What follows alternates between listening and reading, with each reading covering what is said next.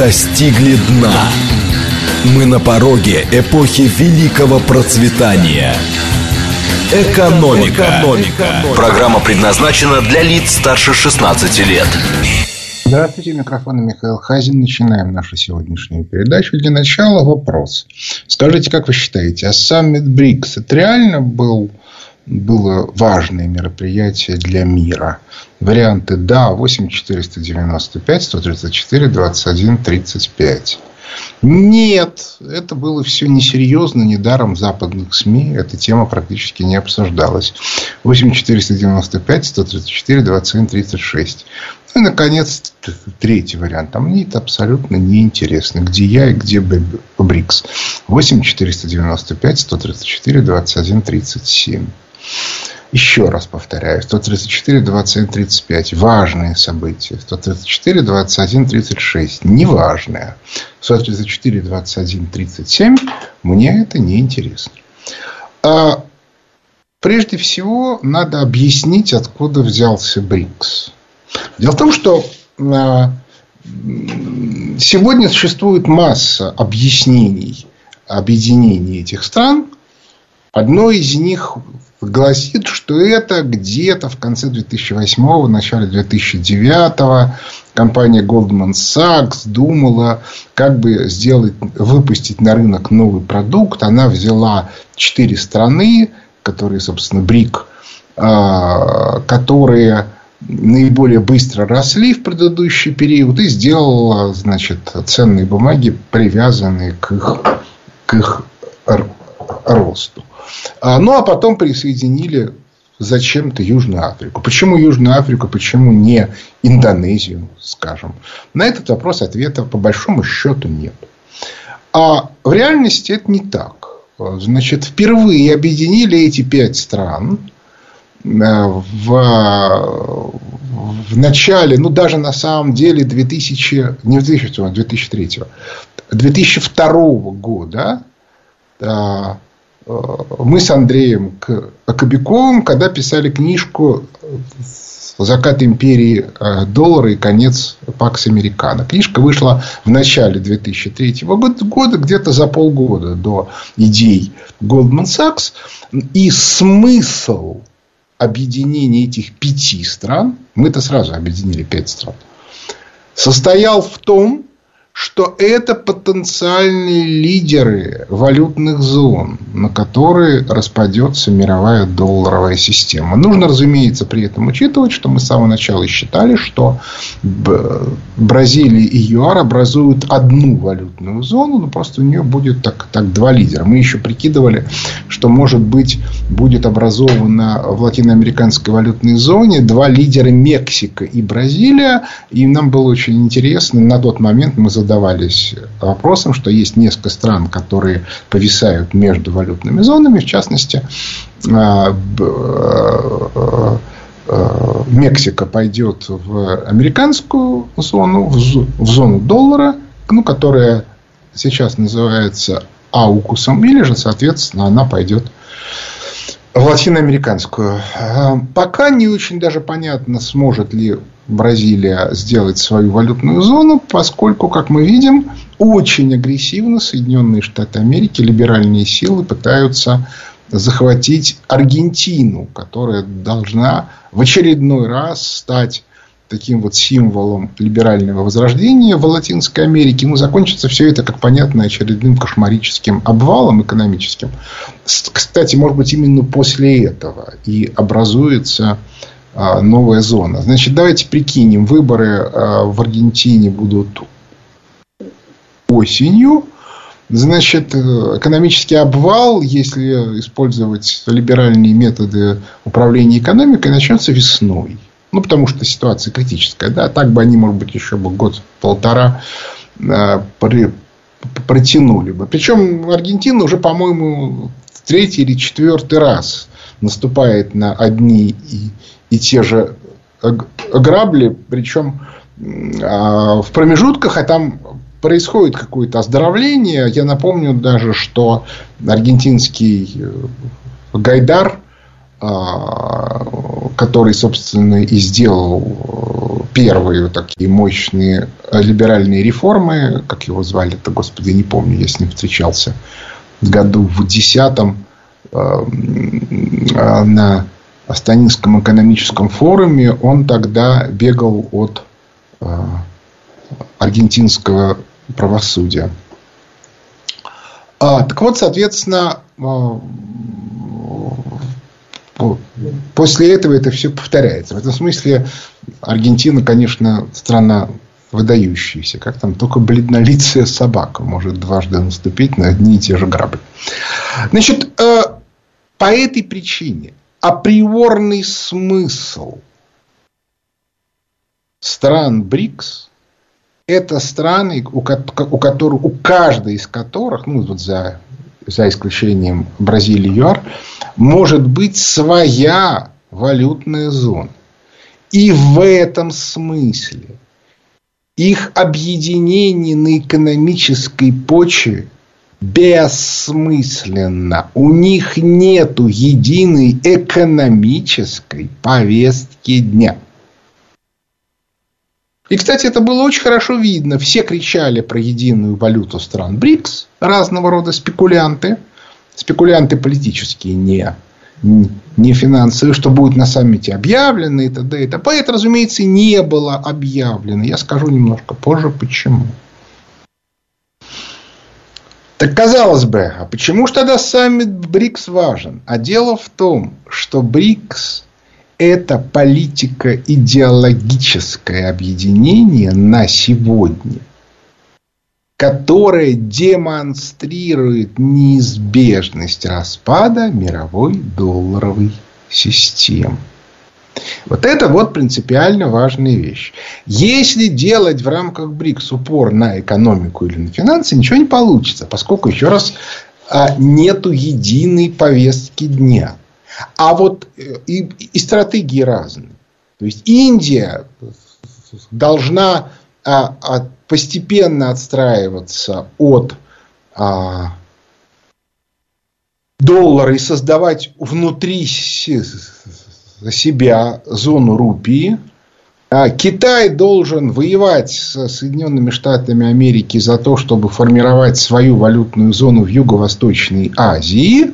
Россия должна формировать евразийскую валютную зону, которая уже ну, как бы более-менее сформировалась. Может быть, по, повоевать э, с Соединенными Штатами Америки за Японию и за Вьетнам. Но уже после того, как будет создана евразийская зона, как будет понятно, что она создана. Это разные задачи, у них разные смыслы. Вся экономика Китая должна работать на войну с Соединенными Штатами Америки. Да, эта война будет не на территории Китая и не на территории Соединенных Штатов Америки. Но это будет война, в которой Соединенные Штаты Америки должны будут вытеснить Китай из Юго-Восточной Азии. Если они это не сделают, их ждет экономическая катастрофа. Отметим, кстати, что у них в этой э, схватке в Юго-Восточной Азии будет, по крайней мере, один верный союзник. Это Вьетнам. Ну, относительно верный. То есть, по части вытеснения Китая, Вьетнам, безусловно, будет за. А вот дальше будут вопросы. Потому что абсолютно очевидно, что Вьетнам в Аукус не войдет. А вот в евразийскую зону теоретически войти может, но только при условии, что она покажет свои преимущества. Так вот, а именно этим и занимался и занимались страны БРИКС. Они увеличивали свою численность. Отметим, что э, Аргентина уже объявила в лице кандидатов в президенты, что как только они выиграют либералы, они Аргентину не пустят в БРИКС. Ну, еще раз повторю, это на полгода, может быть, чуть-чуть больше.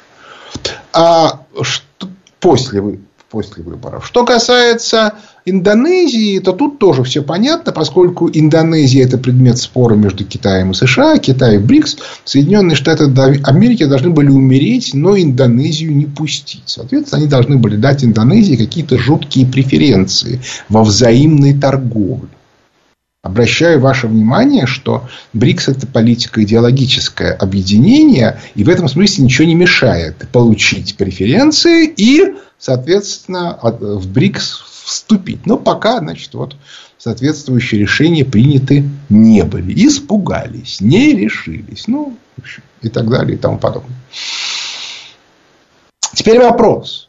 А почему Соединенные Штаты не обратили внимания на это мероприятие? Казалось бы, очень важно показать, что у БРИКСа ничего не вышло. То есть, сначала вести пропаганду, что вот-вот-вот введут единую валюту, потом продемонстрировать, что не ввели, и показать это как большой успех. А вот почему. А сразу после завершения саммита БРИКС состоялась большая традиционная конференция в Соединенных Штатах Америки в местечке под названием Джексон Холл, на котором традиционно выступил глава Федеральной резервной системы США Бернанке. Бернанке я не буду сейчас рассказывать в деталях, что он там рассказывал, потому что для этого существуют макроэкономические обзоры фонда Хазин, в которых все подробнейшим образом описано, что он там сказал. И на самом деле для любого человека, который думает там, о своем бизнесе, о своих финансах, вообще о будущем стратегическом, это бы надо прочитать. Разумеется, это можно найти и за пределами обзоров фонда Хазина. Но э, принципиально важно, что я описываю, как это связано с общим контекстом макроэкономическим. Вот это принципиально важно. Так вот, если исходить из, как бы, избавиться от любой конкретики, которую нужно обсуждать долго, и, соответственно, это не формат а, радиоэфира, то сказать можно следующее. Никакой стратегии Пауэлл не предъявил. То есть, идеологическая логика распада мировой долларовой системы, которую двигает БРИКС, никакой альтернативы от самой Бреттон-Вудской долларовой системы не встречает. Как вы сами понимаете, в этом случае победа идеологии а, БРИКС, распада мира на валютные зоны – неизбежно. Кстати, тут очень интересная тема, а почему, мне, мне там регулярно говорят, а почему именно валютные зоны? А вот почему. Потому что мы, когда в 2002 году с Андреем Кобяковым книжку-то писали, то мы же не просто так написали валютные зоны, потому что это механизм, который поддержан четким и понятным экономи... четкой и понятной экономической неизбежностью. Вся финансово-экономическая инфраструктура, которая выстроена за последние 40 лет после начала экономики в мире, становится после падения общего уровня потребления слишком дорогой. Нужны новые инфраструктурные объекты, как э, материальные, ну, там, типа новая модель городов, Потому что концентрация населения становится нерентабельной, население бедное. Либо же, соответственно, да, и, и, и, и инфраструктура логистическая, финансовая и так далее. Кое-что мы уже видим. Например, начинает рассыпаться инфраструктура туристическая. Но это обслуживающая. Ее тоже надо менять. Нужно менять все. Единственный источник денег – это эмиссия. И в валютных зонах будет происходить эмиссия главной зональной валюты за счет вытеснения доллара. Понятно. И финансовая логика, и экономическая.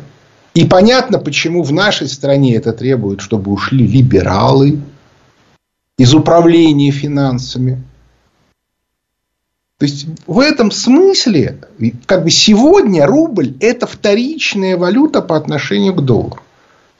Она должна стать зональной валютой. Ну или, по крайней мере, что-то, что привязано к рублю. А этого не делается. По этой причине мы отстаем. В Китае, казалось бы, это уже сделано, но нет. Китай ведет со, со, со странами, которые будут входить в зону юаня, торговлю в долларах, она привязана к доллару. И это принципиально важно. Нужно менять систему торговли. А для этого надо создавать региональные рынки, на которых происходит ценообразование в национальных валютах. То есть то, что мы продаем, металлы, нефть, удобрения, ценообразование по ним должно быть рублевое внутри нашей страны. Хотите, вы входите, вы хотите продавать, отлично, вы входите в российскую финансовую систему, создаете у себя дочерние трейдинговые структуры, которые покупают рубль, и этим рублем они как бы на бирже вот, торгуют эти товары. А потом происходит вывоз.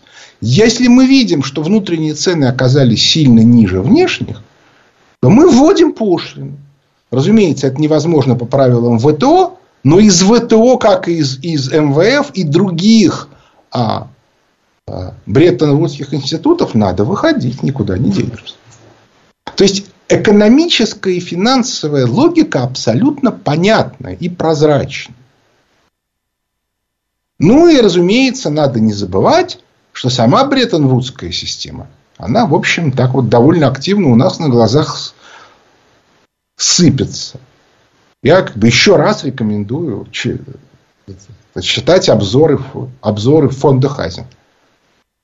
Ну, помимо всего прочего, и потому, что надо внимательно смотреть, а что же на самом деле показывает экономическая статистика. Потому что система ее искажения работает феерически. Но фокус в том, что искажать можно только определенное количество параметров. И как только вы понимаете, что надо еще смотреть, у вас немедленно лезут совершенно разные как бы несоответствия. Ну, например, вы можете сколько угодно кричать о том, что с промышленностью э, в Евросоюзе и в Соединенных Штатах Америки все отлично. Я регулярно это вижу, эти слова. При этом я смотрю на цены и вижу, что в Соединенных Штатах Америки дефляция бешеная по промышленным ценам. И такая же бешеная дефляция в Евросоюзе. Не бывает дефляции при экономическом росте. Этого не может быть, потому что не может быть никогда. Значит, э, ну теперь возвращаемся к голосованию. Результат у нас такой. Значит, 71% считает, что саммит БРИКС это важная вещь. 16 считают, что не важно, 13 не знают. То есть 71% это больше двух третей. То есть, в общем, люди понимают. Другое дело, что им все время объясняют, что это важная вещь с точки зрения экономики и замены доллара, а это не так. Процесс замены доллара должен идти в разных валютных зонах по-разному. А вот политика идеологически, то есть объединение тех стран, которые понимают, что от Бреттон-Вудской системы надо отказываться, и начинают работать в этом направлении. Ну, разумеется, как только вы создаете э, валютные зоны, немедленно возникает вопрос о том, что нужно между ними создавать некоторые модели, то, что называется, клиринговых расчетов. А дальше. А, есть еще несколько обстоятельств. Одно из них – это то, что когда Соединенные Штаты Америки чего-то ну, как бы не хотят, чтобы, чтобы люди за этим смотрели, они начинают это забивать какими-то а, параллельными процессами. Грубо говоря, устраивают хайп. А, ну, я, нап- я напомню, что в 2008 году, когда Китай 8 августа 8, 8, 8 открывал Пекинскую Олимпиаду, то э, именно в этот день Грузия напала на российских миротворцев в Южной Осетии. А, и именно эта новость шла по всем каналам. Причем именно в логике, что Россия напала на Грузию. А тогда еще функционировало как-то худо-бедно ООН, и где-то через год удалось добиться принятия решения о том, что это именно что это именно Грузия напала на Россию. Но если вы а, а, обратитесь к, скажем, чатам бывших эмигрантов из России, русскоязычных и так далее, которые проживают там, то в большинстве из них только при попытке сказать о том, что нападение совершила Грузия, вас немедленно заблокируют. То есть, иными словами, э, тут вот эта информация страшно идеологизирована. Страшно идеологизирована. Вот. И, и что с этим делать, совершенно непонятно. А, а, потому что э, для того, чтобы эту ситуацию изменить, надо как-то ну, радикально изменить общую э, модель а, построения, там, идеологии и всего остального, это дело э, сложное. Вот. Значит, э, и в этом смысле нам нужно прилагать очень большие усилия для того, чтобы изменять ситуацию э, в мире. Вот. А, вот, кстати, между прочим, вот я открываю, да, война в Грузии, Википедия. Война в Грузии также известная как пятидневная война, августовская война в Южной Осетии, российско-грузинская война, вторжение России в Грузию. Боевые действия, которые велись в августе 2008 года между Грузией с одной стороны и Россией, поддерживающей ее в конфликте с самоуглашенной республикой Южной Осетии и Абхазии, с другой. Вот. Значит, в конце написано, в ночь 7 на 8 августа, когда Грузия ввела войска в, в объявившие о независимости территории и подвергли артобстрелу столицы Южной Осетии и, под, и позиции российских мир, миротворцев, а затем приступила к установлению контроля над мятежным регионом. Но никто же не читает текст, все читают заголовки. Вторжение России в Грузию. То есть, иными словами, имеет место откровенное совершенно вредительство, с которым, как я уже говорил, нужно бороться. Так вот, в день саммита произошло знаменательное событие, которое в западных СМИ полностью затмило саммит БРИКС. Это падение самолета группы Вагнер. Отметим, кстати, что, во-первых, все европейские СМИ вышли как из-под копирки с одинаковыми совершенно заголовками. Во-вторых, а, пошла информация о том, что самолет был сбит ракетой ПВО. Зачем это было сделано? Понятно. Свои гражданские самолеты ракетами ПВО сбивают только банановой республике худшего пошиба. Эту информацию удалось довольно быстро загасить. Но сама по себе эта история стала вот этим вот альтернативным информационным поводом, на фоне которого замолчали саммит БРИКС. Я не буду сейчас рассказывать про то, что я думаю по поводу этой авиакатастрофы. Частично я это сказал в комментарии к текущим событиям. Частично мы это обсуждали в закрытом а, канале Михаила Хазина на в Телеграме называется Михаил Хазин сегодня, и я как бы, если кто хочет, может туда подписаться. Прежде всего, я, я не хочу об этом говорить, потому что тема еще до конца не закрыта. Поэтому давайте мы пока подождем. Но сама по себе ситуация, совпадение день в день, наводит на определенные размышления. как бы, как э, говорили старики римляне, куи продаст. То есть, кому выгодно. И вот из этого и нужно исходить при оценке тех или иных ситуаций. Перерыв на новости. Экономика. Экономика.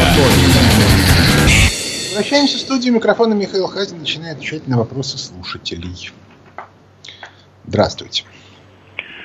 Михаил Леонидович, здравствуйте. Виктор Михайлович из Домодедова. Здравствуйте. Ну, э, поддержу начатую вами тему относительно БРИКС. Значит, э, принципиальным и главным вопросом для ее существования в будущем является создание э, единой валюты. Значит, история знает примеры образования экономических, политических, идеологических, таких как э, СЭФ, таких как э, э, Единый э, Союз Европейский, и там э, были э, уже э, примеры создания своих валют.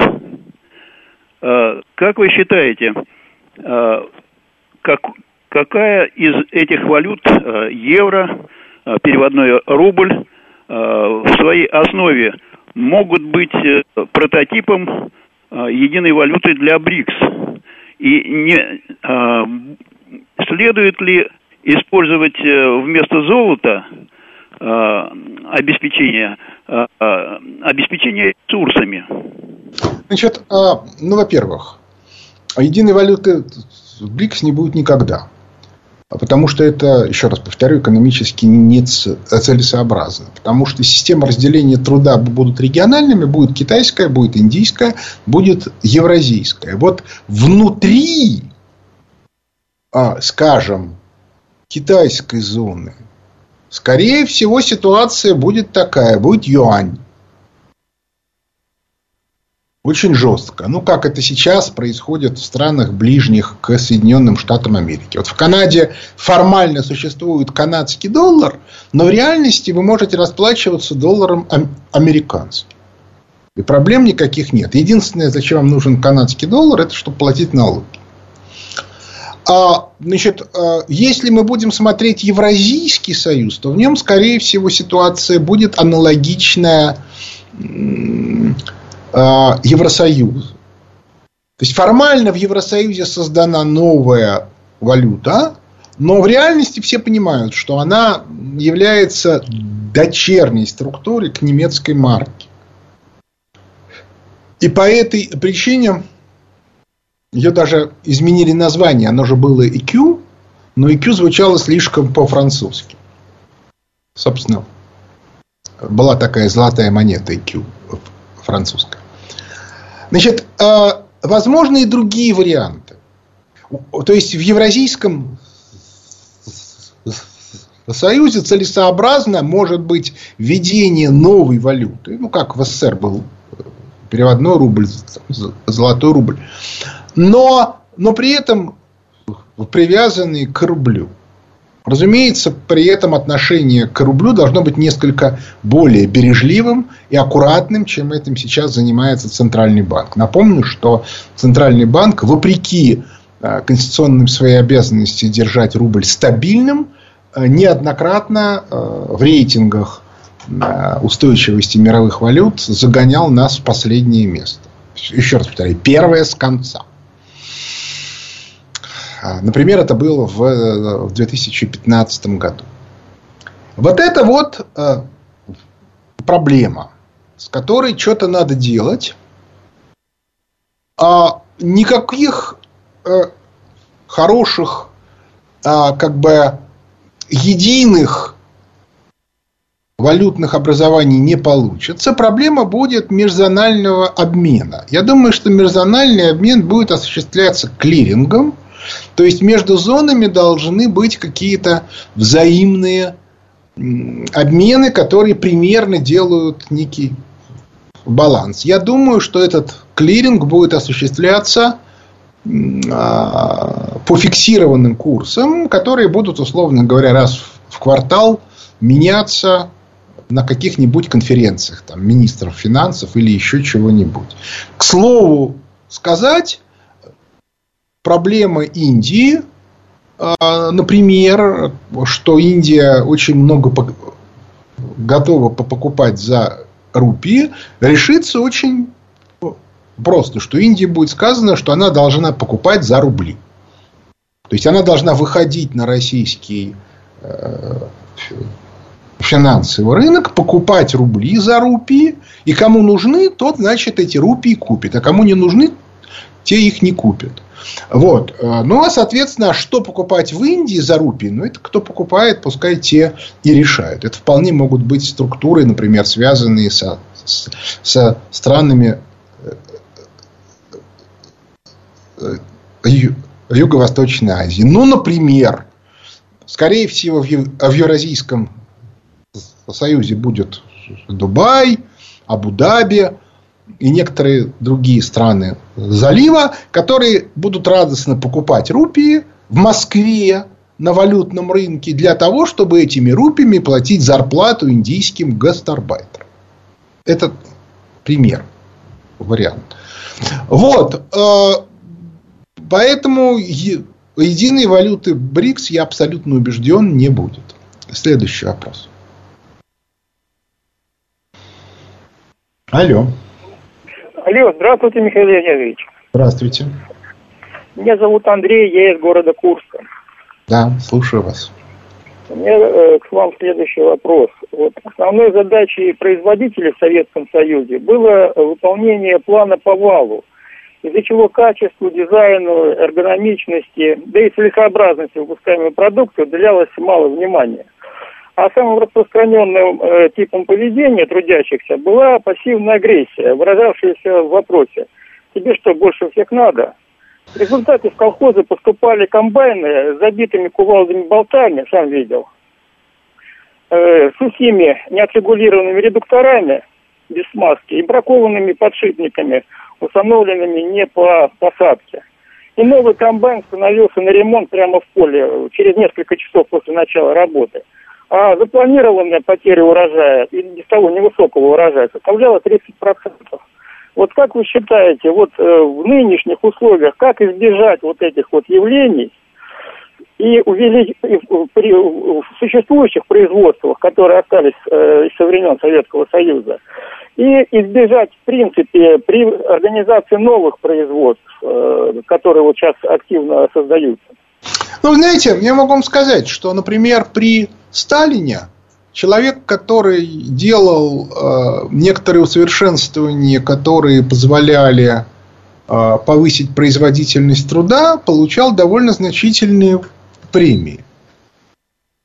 А, и по этой причине количество рационализаторов было очень велико. В СССР рационализаторов гнобили, потому что они увеличивали нормы. А, и, соответственно, от них были все время проблемы. Хотя была внешняя поддержка. Там общество рационализаторов и изобретателей и т.д. и т.п. Сейчас нету ничего. Предполагается, что изобретатели и рационализаторы должны все делать сами. Ну и при этом еще а, а, проблема, связанная с тем, что как только у вас есть бюджетное финансирование, то а, как оно, и когда оно накладывается на либеральную идеологию, а в либеральной идеологии такая, если ты на должности, то все, что под тобой, это твое. Да, вот э, тащи с, с работы каждый гвоздь, ты здесь хозяин, а не гость, это либеральная идеология. Ответственности нету. Но, разумеется, э, делаются крайне жесткие меры для того, чтобы не было несунов внизу, но наверху-то все несуны тотальны. То есть, иными словами, надо радикально менять систему управления. Она должна быть перестать либеральной.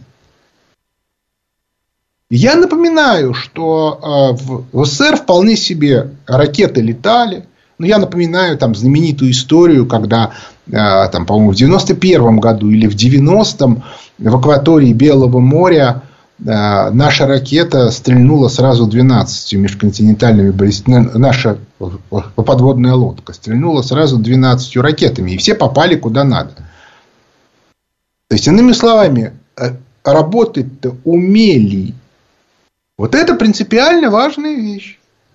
То есть, если у вас идеология либеральная, а финансирование во многом бюджетное, то это будет катастрофа. Ну, а нужно менять идеологию. Следующий вопрос.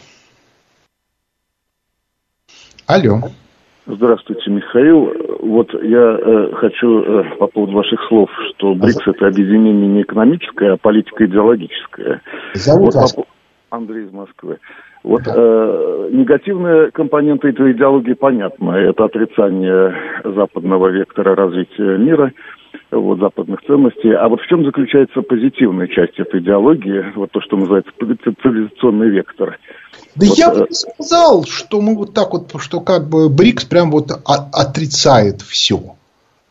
БРИКС а, признает неизбежность распада моделей и, соответственно, неизбежность распада либеральной идеологии, которая под эту модель сделан. А дальше она говорит, что вот все страны БРИКС являются странами консервативными, поэтому они будут строить свои экономические и политические конструкции на базе консервативной идеологии. Я, причем я хочу сказать, что они все разные. Вы что хотите сказать, что в Индии такая же идеология, как в России – а в Китае такая же, как в Индии, а в Бразилии такая же, как в Индии и в Китае. Это смешно. Бразилия страна во многом католическая, Россия православная, Индия там и индуизм, и бу, буддизм. И, кстати, я хочу сказать, что если говорить о, как бы, э, о нравах, то Индия это крайне жесткая страна. Очень жесткая. И там чужакам нужно быть крайне осторожным, потому что одно неловкое движение вас просто убьют. И даже не будут заморачиваться. Вот. В Китае свои штучки. И вот это надо понимать. Следующий вопрос.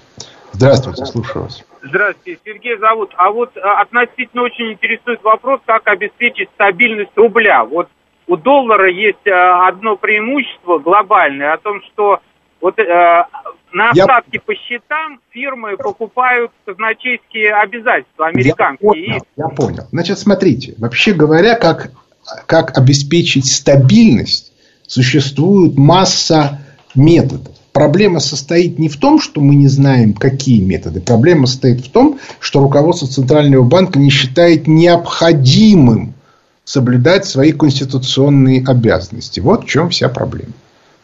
Тут, тут дело совершенно в другом. Они не хотят, потому что они решают другие задачи. Главные из которых это обеспечить вывод капитала из России – и второе, не допустить что по появлению источников внутреннего роста. Ну, то есть инвестиций. Все. Они вот эти задачи решают. И все. Следующий вопрос. Алло. Алло. Да, здравствуйте. Алло. Я слушаю. Доброе утро, Михаил, э, Илья, город Москва. А, Михаил, у меня вопрос про дефолт 90-х годов. Сейчас эм, задам вопрос. По моим подсчетам, я просчитал стоимость кооперативной квартиры, которую купили мои родители в 87 году, на те деньги, которые у них оставались на момент дефолта.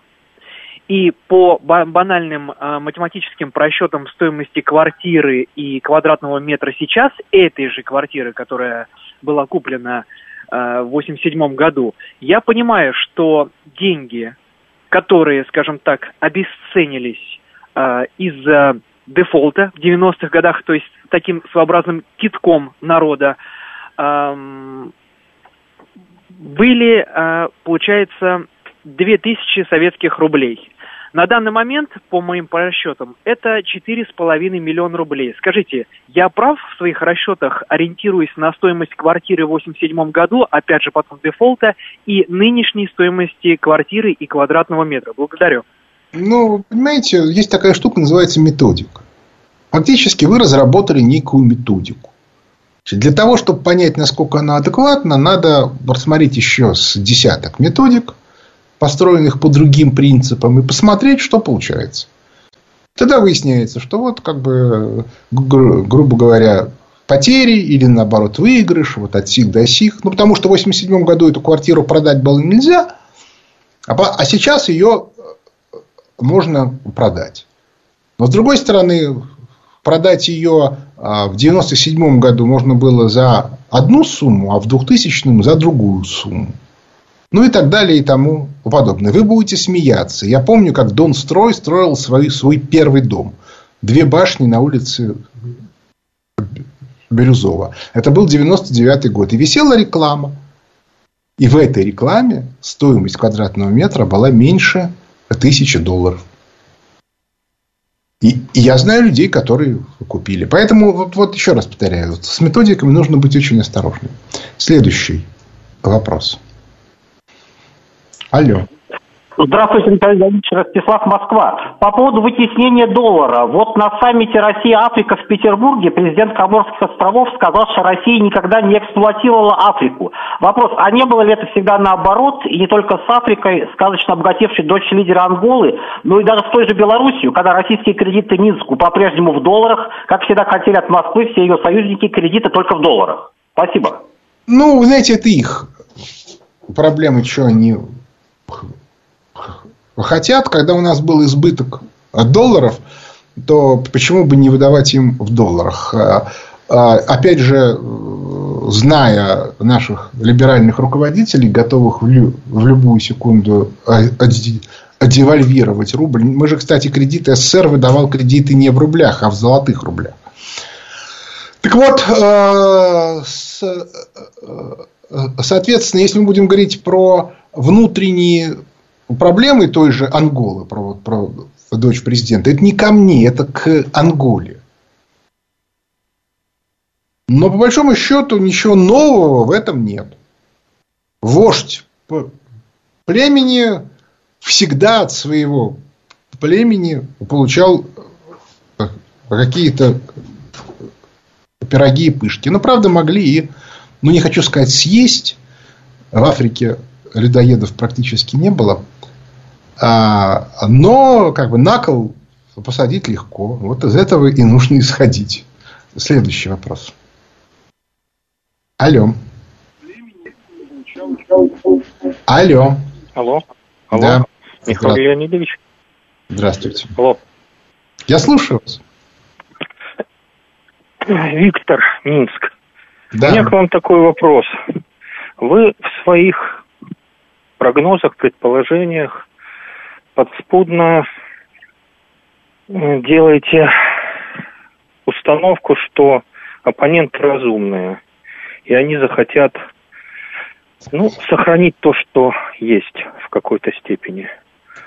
А складывается впечатление, что не хотят они такого, что они выберут инерционный сценарий, пусть все остается как есть, и будут пытаться до конца держать текущую ситуацию с долларом, с контролем мировых торговых путей и так далее. Что в этом случае может быть? Ну, понимаете, это же абсолютно типовая ситуация. Да? Если вы посмотрите на всякие пословицы, если вы почитаете разного рода специалистов по теории власти, ну, ну просто вот прочитайте обзор теории власти э, в «Лестнице в небе» в старом издании, то там совершенно четко все это а, описано, что три поколения. Да, первое поколение приходит к власти, второе эту власть удерживает, а третье ее теряет. А, да, разумеется, финансисты держатся дольше. К власти они пришли, ну, впрочем, не до конца, потому что в реальности они пришли к власти в 70-е годы в Соединенных Штатах Америки. Первая страна, в, которых они, в которой они взяли власть, это Великобритания в 1936 году. Ну, да, уже, уже прошло почти 100 лет. Это чуть больше 4 поколения. Но если смотреть в Соединенных Штатах Америки, это 75 год. Сейчас как раз третье поколение. То есть, деды взяли власть окончательно, а внуки начинают ее терять. И тут ничего нельзя сделать. Почему? Потому что те, кто, собственно, бенефициары этой власти, это не те люди, которые управляют. Управляют наемные менеджеры. А у наемных менеджеров основная мысль э, мини, минимизировать свои риски, свои личные риски. Они их и минимизируют. Обратите внимание, посмотрите, как себя ведут европейские так называемые политики.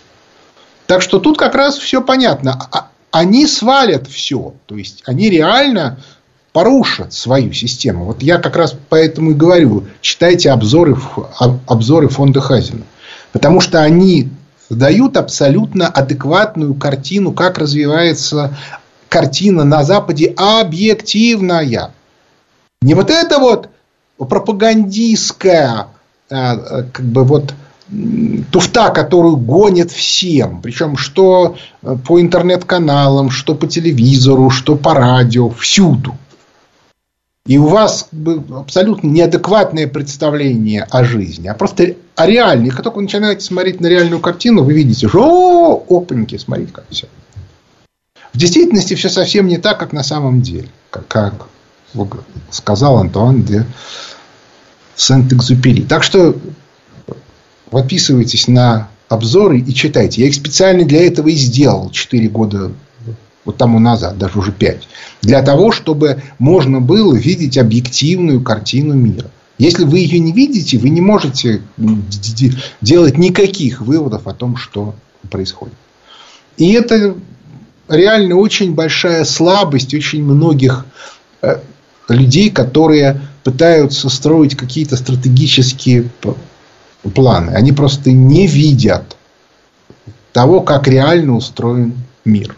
И это вот, вот реально очень серьезная проблема. Следующий вопрос. Здравствуйте, слушаю вас. Вася, Санкт-Петербург. А, я помню, год назад вы рассказывали про то, что если рубль будет 100 рублей, то наши гвозди будут конкурентоспособны даже с китайскими. А, является ли сейчас водительство того, что случилось, а, причина другая, кроме того, что вредны колебания, а не сам курс? Вот, спасибо. Колебания вредны, сильные, но зато они очень полезны спекулянтам. Собственно, это и, и, и дает возможность очень многим экспертам говорить о том, что руководство Центрального банка аффилировано с валютными спекулянтами. А, что касается а, производства гвоздей, то для того, чтобы было производство гвоздей, категорически необходимо, чтобы было, собственно, производство. Беда состоит в том, что для того, чтобы было производство, нужны инвестиции. Инвестиций нету, они запрещены. Стоимость их очень сильно растет, потому что поднята ставка. И в результате поэтому те, кто что-то производит уже, кто уже производил, да, он оказывается в некотором выигрыше. Потому что у него увеличивается сфера, э, у него увеличивается ну, просто количество потребителей. Становится невыгодно покупать китайские гвозди, становится выгодно покупать гвозди отечественные. Но дополнительные производства от этого не появятся. Вот, вот нам категорически нужно начинать строительство собственных производств. А дальше, соответственно, действовать вот в этом направлении. И тогда все будет относительно хорошо. Вот это вот принципиальная вещь. Но у нас осталось чуть больше минуты, поэтому я повторю еще раз, так сказать, базовые э, э, э, тезисы сегодняшней передачи. Первое что сегодня идет колоссальное совершенно искажение смыслов тех событий, которые происходят в мире. Собственно, я это сделал на примере саммита а, БРИКС. И наоборот, усиление а, значимости тех событий, которые по большому счету, ну, как бы не являются принципиально важными. А более того, а, когда вы начинаете внимательно смотреть за ситуацией, вы видите, как вылезает целая куча разных вещей. Например, то, что самолет упал одновременно с саммитом БРИКС. Но вот еще раз повторяю, обсуждается это, я, буду на, я это обсуждаю на закрытом канале в, в Телеграме. И вот это нужно учитывать. Но на этом наше время подошло к концу. У микрофона был Михаил Хазин. Благодарю за внимание. До свидания.